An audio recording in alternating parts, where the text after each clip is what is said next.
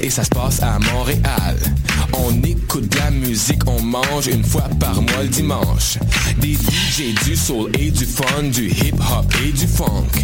Si tu connais pas l'adresse 221 Sainte-Catherine-Est, tous tes amis sont invités, il y aura plein d'activités.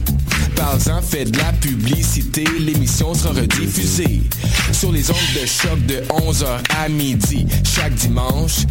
Fresh, paint, beats, eat pour des journées captivantes. Le Café Aquin, c'est le café étudiant des sciences humaines, sciences politiques et droit. Situé au deuxième étage du pavillon Hubert Aquin, au local A2030, il est ouvert à toute la communauté de l'UCAM. C'est un projet étudiant entièrement géré par ses membres. Café filtre et spécialisé, sandwich, viennoiserie, jus, fruits et bien d'autres vous attendent dans une ambiance décontractée et propice au travail scolaire. Situé au deuxième étage du pavillon Hubert Aquin, au local A2030. Le café est aussi disponible pour organiser vos événements. Pour nous contacter, café.aquin@gmail.com ou poste 0291. Vous écoutez Choc pour sortir des ondes.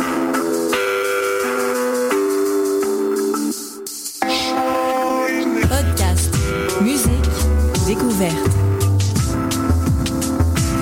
Sur choc.ca.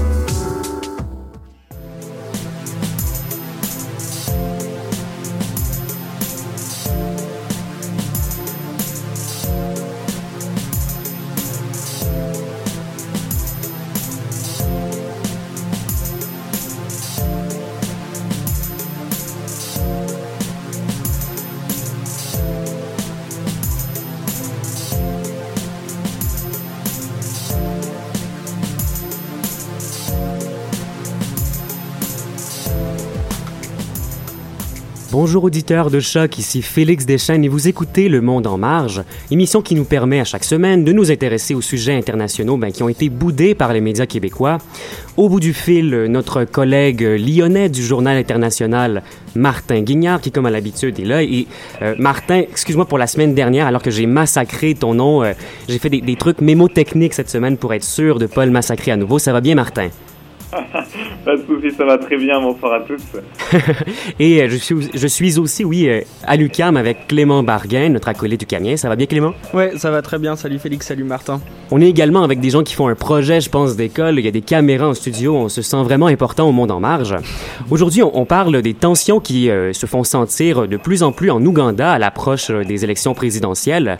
On se penche sur la question des pesticides à Hawaï et on aborde aussi les frictions renouvelées entre Israël et le Brésil.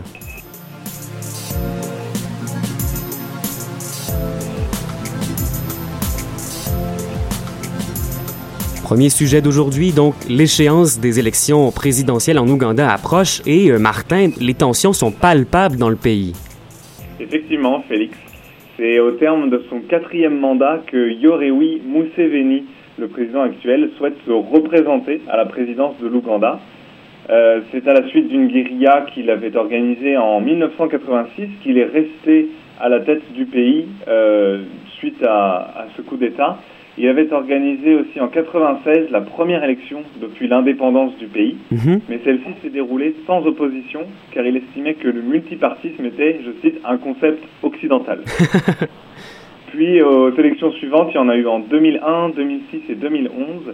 Il bat largement ses cinq opposants, mais qui eux aussi sont en fait toujours les mêmes depuis la première élection. Et justement, là, ces opposants-là aujourd'hui semblent tout faire pour attiser les tensions. Effectivement, c'est le principal leader de l'opposition qui s'appelle Kiza Besigye et qui ne se gêne pas pour lancer des déclarations offensives et offensantes à l'encontre de son adversaire. Il l'a qualifié effectivement de peureux dictateur euh, lorsque celui n'a- lorsque celui-ci n'a pas jugé nécessaire de prendre part au débat télévisé entre les candidats. Mhm. C'était le premier jamais organisé. Et le président, de son côté, a estimé que ce n'était que des discussions d'écoliers. Bref, le dialogue est loin d'être au beau fixe. Et en plus de, de Monsieur euh, Béziguier, il y, a, il y a quatre autres candidats à la présidentielle dans l'opposition. Euh, Martin, pourquoi est-ce que cette opposition-là, elle est pas convaincante auprès des électeurs qui, euh, on pourrait très bien l'imaginer, là, de notre point de vue occidental, ben, devraient souhaiter un certain renouvellement, un renouvellement, oui, après tant d'années passées sous le même président? Et oui, alors tout d'abord, Félix, bien comprendre que la population ougandaise est très jeune. Il y a Mhm. 80% des Ougandais qui ont moins de 30 ans. C'est assez exceptionnel pour le préciser. Et puis un fait euh, du coup corrélé, c'est que le président en place depuis 1986 et les leaders de l'opposition sont les mêmes depuis 30 ans, comme je le disais. Mhm. Par ailleurs, leur programme ne semble pas tenir la route face à celui du parti au pouvoir, qui a quand même remis sur pied l'économie du pays qui s'effondrait depuis l'indépendance en 1962. Euh, Et puis, chaque transition politique depuis euh, le départ des colons britanniques s'est déroulée dans la violence, ce qui a contribué à la mauvaise image des opposants perçue par la population, alors que de son côté, euh, M. Museveni, qui contrôle la police et l'armée, a plus contribué à maintenir la paix, du moins aux yeux des électeurs. C'est ça, mais euh, d'ailleurs, il a récemment recruté une nouvelle milice, euh, euh, toujours sur le prétexte de la sécurité à l'approche des élections. De quoi est-ce qu'il s'agit exactement? Et est-ce que ça agit justement comme une autre source de tension, Martin? Et alors, il s'agit des Crime Preventers. C'est une milice qui est directement reliée au gouvernement et qui a pour mission d'étouffer dans l'œuf, comme on dit, toute volonté de protestation en période électorale. Et puisqu'on est dans les métaphores de basse-cour, je dirais pour imager le problème que cette police de répression criminelle s'attaque en fait à la poule avant même qu'elle n'ait fait l'œuf. Alors, l'organisme indépendant Human Rights Watch a dénoncé les exactions de cette milice en soulignant que les jeunes recrutés dans chaque village et qui constituent cette police Mhm. sont armés de bâtons, ils ne sont pas rémunérés et que les contrôles de leur mission, en plus euh, d'un encadrement très laxiste, évidemment Félix à des débordements. On peut très bien l'imaginer. Euh, combien sont-ils euh, à présent, ces euh, Crime Preventers, Martin? Alors les objectifs de recrutement étaient de 30 personnes par village et depuis son lancement en 2015, cette euh, police annexe du gouvernement recense près d'un million et demi de membres quand même. Mhm, ce qui est quand même très considérable. Euh, il y a beaucoup d'autres sources de tension. Le chef de la sécurité d'un des, des- des opposants a été euh, euh, emprisonné sans motif. Euh, Le financement des campagnes est de plus en plus restreint par le président. Alors la question concernant euh, la suite des événements, évidemment, porte sur les évolutions possibles de la crise. Euh, Est-ce qu'on doit voir des risques d'escalade de violence, Martin? Alors oui, je rappelle qu'effectivement, aucune transition politique ne s'est passée sans violence depuis l'indépendance en 1962. C'est ça. Et l'opposition est toujours divisée euh, quant au programme ou à la marche à suivre. Et le principal opposant dont nous avons déjà parlé, M. Cassiguier, a même formulé la menace d'un coup d'État si les résultats des élections s'avéreraient euh, truqués ou du moins sont aussi peu transparents que lors des épisodes précédents et que les chiffres trop peu réalistes, comme trop souvent aussi, mettent encore Yoweri Museveni sur le siège présidentiel. Cependant, Félix, Oui. c'est important de finir sur une note positive, je crois, beaucoup de signes encourageants annoncent une évolution vers une vraie démocratie. Il y a eu ce premier débat télévisé organisé euh, en Ouganda, c'est une grande première. Donc ça touche un peu plus les populations. Il y a eu cette volonté d'union au sein de l'opposition, même si c'est un échec pour l'instant. Mhm. Du moins, on observe que la politique se démocratise et on peut espérer que la très jeune population ougandaise se sente peut-être plus concernée par un événement, euh, par un éventuel renouvellement de la classe politique de leur pays. Mhm. Et, là, justement, on parlait d'une certaine euh, répression, peut-être, ou euh, avec ces, ces milices montées contre l'instabilité en temps d'élection. Eh parfois même, le, le simple réveil d'une population, son simple euh, réflexe insurrectionniste ou révolutionnaire, ben, permet de voir qu'il y a une, forme de lucidité dans la population, puis bien que l'instabilité puisse être constatée, ben, il y a quand même une certaine forme de nouvelle sur des populations qui, parfois, ça arrive quand même souvent en Afrique noire, on l'a vu, euh, sont asservis à des régimes qui maintiennent le pouvoir et qui s'accrochent. Mais en tout cas, merci beaucoup, Martin. On, on a- J'ai hâte de voir à- en Ouganda ce qui va se passer aux prochaines élections. C'est toujours très pertinent. On va suivre ça de près. Merci Félix. Eh oui, effectivement, euh, on a un bon mandat pour le faire ici euh, au Monde en Marge. On va poursuivre en musique euh, avec un artiste qui est britannico-ougandais. Euh, il s'appelle Love Sega et euh, voici donc son morceau Pray for Love.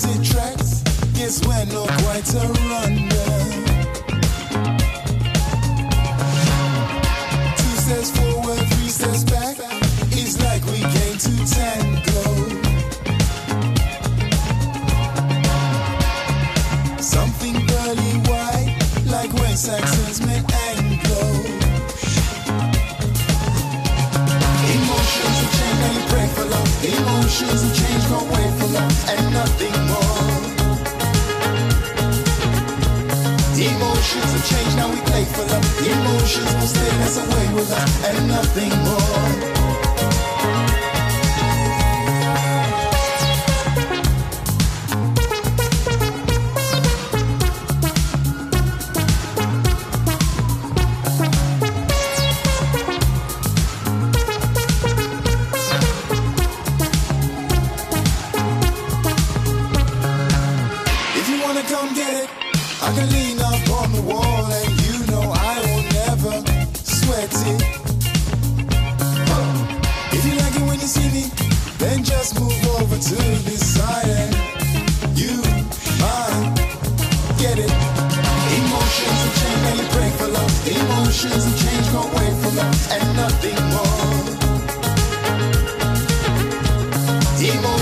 Change, now we play for love. Emotions will stay, that's away with us and nothing more. Emotions will change, now you pray for love. Emotions will change, go away from love and nothing more. Emotions will change, now we play for love. Emotions will stay, that's away with us and nothing more.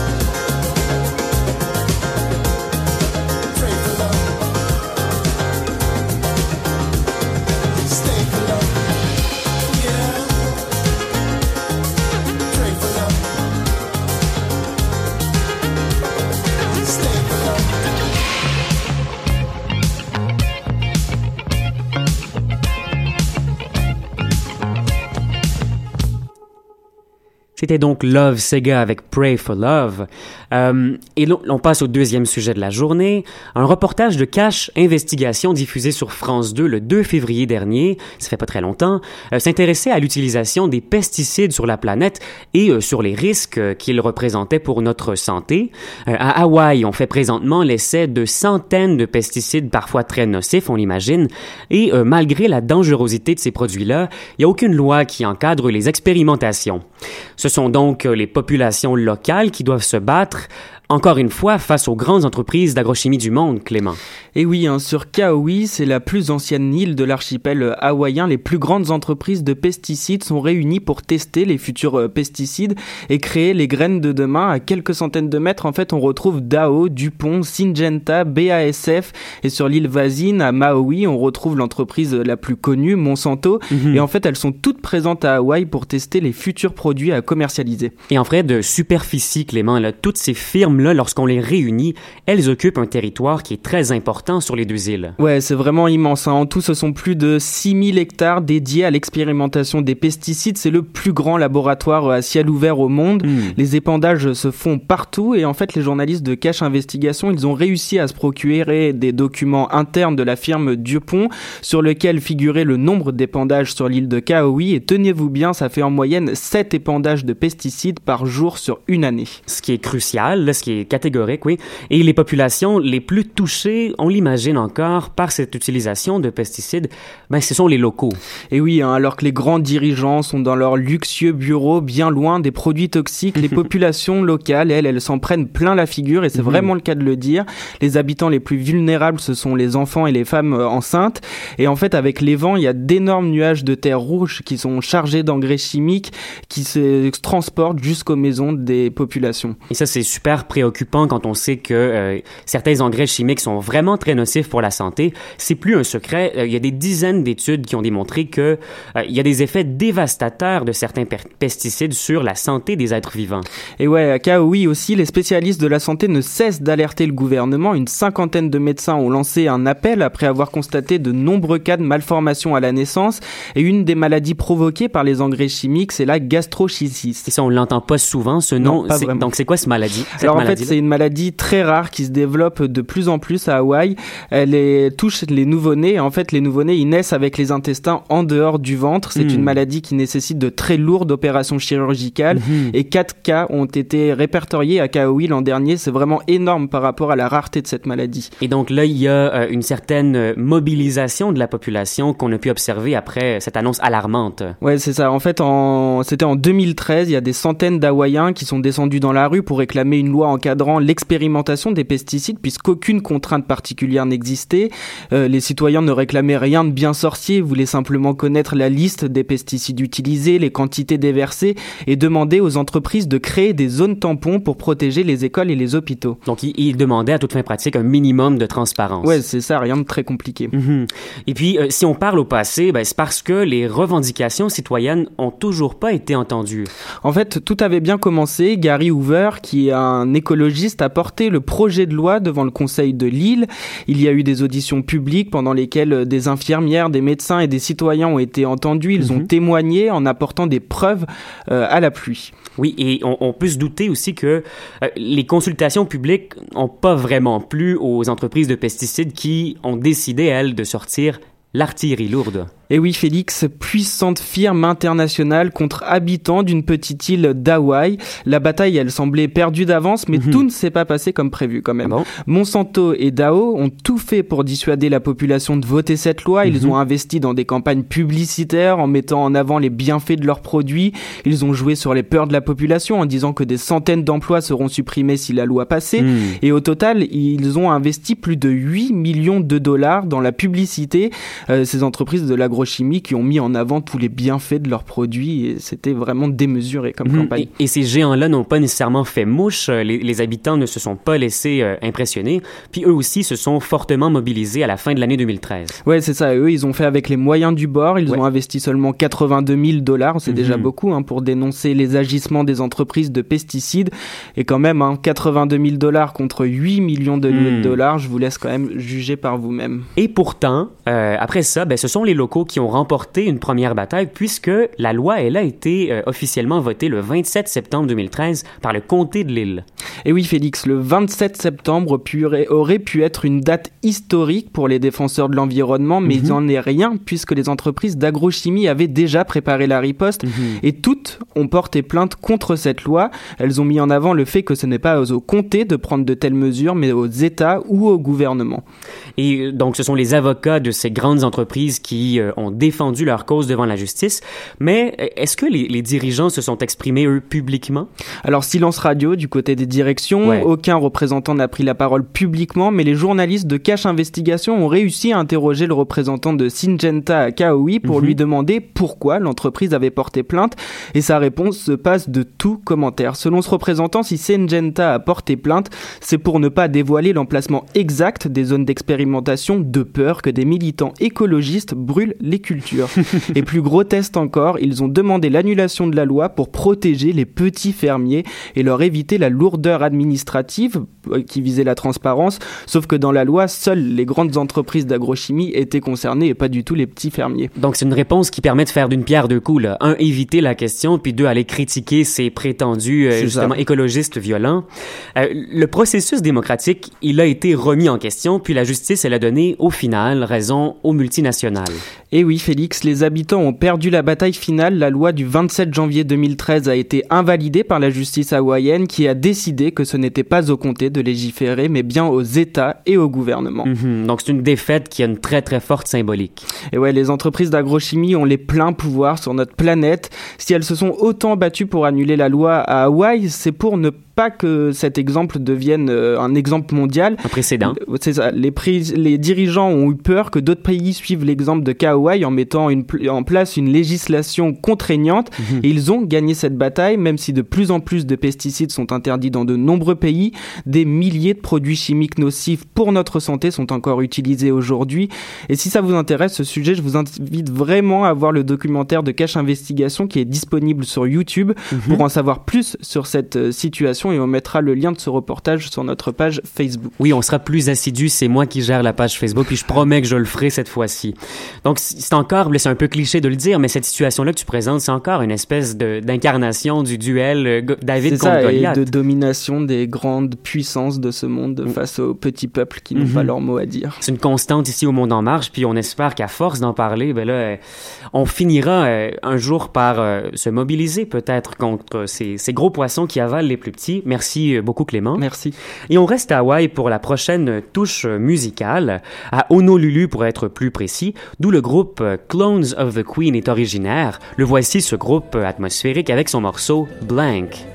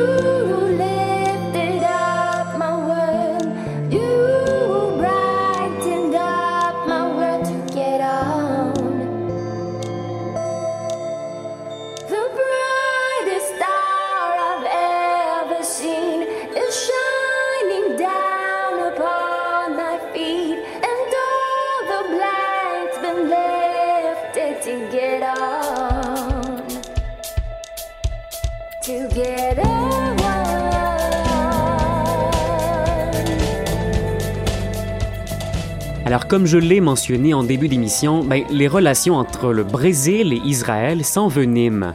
Euh, elles s'étaient déjà sérieusement détériorées à l'été dernier, lorsque l'État hébreu ben, a nommé Dani Dayan, un ancien responsable de la colonisation en en Cisjordanie, comme ambassadeur israélien au Brésil. Et là, les autorités brésiliennes ben, se sont opposées à cette nomination. Ouais, ce qui est plutôt cohérent avec les valeurs qui sont en fait, du moins sur papier, défendues par la présidente Dilma Rousseff qui est plus à gauche. plus progressiste exactement. Justement, elle, Dilma Rousseff, elle a dû utiliser euh, son veto pour euh, pour s'opposer à, cette nomination. Euh, donc une opposition brésilienne qui n'a pas été vraiment surprenante puisque ça faisait quand même déjà un certain temps que Benjamin Netanyahu, le premier ministre israélien, avait annoncé de son côté qu'il allait procéder à, cette nomination-là. Et donc on avait déjà entendu une trentaine de groupes sociaux, je pense même une quarantaine euh, de groupes sociaux et politiques du Brésil qui avaient envoyé donc une pétition, qui s'étaient unis pour envoyer une pétition à, à Dilma Rousseff ben, pour contrer cette nomination. Et là, euh, eh bien le poste il est vacant depuis euh, décembre dernier. Ouais, et là, un événement récent a contribué à envenimer ces relations, Félix. Oui, c'est ça, Clément. Euh, la, la présidente a inauguré vendredi dernier l'ambassade palestinienne, non pas israélienne, hein, palestinienne au Brésil, qui est installée euh, à Brasilia. Et en guise de pied de nez, le bâtiment accordé à la Palestine est quand même très prestigieux. Il y a eu une, une inauguration avec quand même beaucoup de moyens. Il y a eu plusieurs dignitaires invités. Et le bâtiment en question, il évoque aussi quand même beaucoup le, le- le dôme du rocher sur, euh, avec, un dôme doré sur l'ambassade. Il évoque le, le dôme du rocher qu'on voit à Jérusalem euh, sur le mont du Temple. Ouais, et en plus de cette évocation, l'emplacement géographique de l'ambassade, elle fait aussi débat. C'est ça. À Brasilia, euh, comment est-ce qu'on a placé cette ambassade? Euh, ça, ça- ça porte à débat, ça, ça soulève l'ire de certains. C'est parce que euh, il est situé tout près des, des principaux édifices gouvernementaux brésiliens, le Congrès, la, la Cour suprême, par exemple. Et là, il y a des militaires inquiets euh, qui parmi justement un certain mouvement là, de, de, de, de peur et de critique à l'endroit de Dilma Rousseff, ont été interrogés, puis eux, ils voient euh, en cette ambassade un lieu de souveraineté du Hamas, et là, Hamas qu'ils décrivent justement avec tout son pendant euh, euh, plus violent, alors qu'on sait qu'il y a également une, une structure organisée. Le Hamas, euh, bien entendu, c'est le mouvement de, de résistance islamique en Palestine. Donc, selon eux, ils pourraient menacer les diplomates qui sont pas nécessairement protégés là, dans le quartier euh, gouvernemental où il y a la politique qui est exercée. Moi, je pas mal sûr que ce serait très surprenant que ça arrive des, des actes de violence comme ça au Brésil. Bah oui, surtout en considérant les relations plutôt cordiales du Brésil avec la Palestine, en tout cas depuis l'arrivée de Dilma Rousseff au Mhm. pouvoir. Elles se sont beaucoup améliorées, ces relations, avec le virage progressiste qui était déjà un petit peu à gauche, le gouvernement euh, euh, brésilien, mais donc encore une coalition de centre-gauche, puis il y a eu des, des politiques euh, sympathiques à l'endroit de la Palestine. Euh, si on, on se transpose du côté d'Israël, si on retourne au, au- au Proche-Orient, mais les tensions sont euh, toujours aussi vives, hein, sans surprise entre les, entre les deux, euh, entre la Palestine et Israël. Le premier ministre Netanyahou euh, s'est encore attiré les foudres des députés arabes cette semaine. Il a dit en fin de semaine, d'ailleurs, qu'il était prêt à instaurer des mesures, des sanctions assez, assez loufoques, Martin. Oui, c'était hier effectivement que Benya- Benjamin Netanyahou pardon, a fait cette proposition de loi au Parlement. Et c'est une proposition qui vise en fait la mise à l'écart de certains députés, comme tu l'as dit Félix, des députés arabes, qui auraient un comportement inapproprié selon lui. Le Premier ministre en accuse certains de, je cite, soutenir les familles de meurtriers. Si on Mhm. creuse un peu, en fait, l'histoire remonte à la semaine dernière lorsque trois députés israéliens, et donc arabes, sont allés rendre visite à des familles palestiniennes dont les membres avaient été tués par Isra- Israël après qu'ils ont perpétré des attaques contre euh, Israël. Donc, en fait, ces trois députés se défendent, bien sûr, en disant qu'ils voulaient simplement soutenir ces familles dans le processus de rapatriement des corps de leurs enfants parce qu'ils ne les avaient toujours pas. Mais pour M. Netanyahou, c'est déjà un acte de trahison. Mhm. Alors l'article publié tout à l'heure sur euh, RFI.fr rappelle tout de même que euh, ces parlementaires sont déjà connus pour soutenir la cause palestinienne. Donc l'accusation va bien sûr plus loin que ça pour le Premier ministre. Un Premier ministre qui, je le rappelle, aura tout de même besoin de l'approbation de 90 députés sur les 120 siégeant au Parlement pour faire passer cette loi. Exact. Donc, on, parlait de trahison et, on dirait qu'avec ce, nationalisme exacerbé de l'État hébreu, ben, il y a beaucoup de, politiques arabes, de, députés qui ont des liens de près ou de loin avec la Palestine, la défense des intérêts palestiniens, qui tout de suite sont catalogués comme euh, des, traîtres à la nation. Euh, et là, il y a un dénouement également parce que euh, du côté de la France, le 30 janvier dernier, il y a donc le ministre des Affaires étrangères, Laurent Fabius, qui a appelé à une énième conférence euh, internationale pour relancer le processus de paix israélo-palestinien. Et euh, il a fait savoir que si les discussions n'aboutissaient pas, ben, la France allait reconnaître une fois pour toutes euh, la Palestine comme un État, chose qui, je dois le mentionner, le Brésil a fait en 2010, le Canada ne l'a pas encore fait. Et pourquoi est-ce qu'il ferait ça? Pourquoi est-ce qu'il ferait ça en guise de solution? Et là, il y aurait un- un- une toute autre dynamique de conflit entre la Palestine et Israël, parce que là, on, aurait une discussion entre deux États euh, constitués et euh, reconnus par la France, une grande puissance mondiale euh, susceptible d'a- d'attirer dans son giron quelques autres pays qui ne l'ont pas encore fait. Et euh, le débat euh, ne serait pas déjà joué, hein, comme il est un petit peu à l'avance avec une, une puissance étatique euh, considérable du côté d'Israël. Ben, je pense que ça, ça fait assez, ça fait le tour des, des nouvelles qu'on qu'on voulait aborder aujourd'hui, sinon ce serait un petit peu plus dense.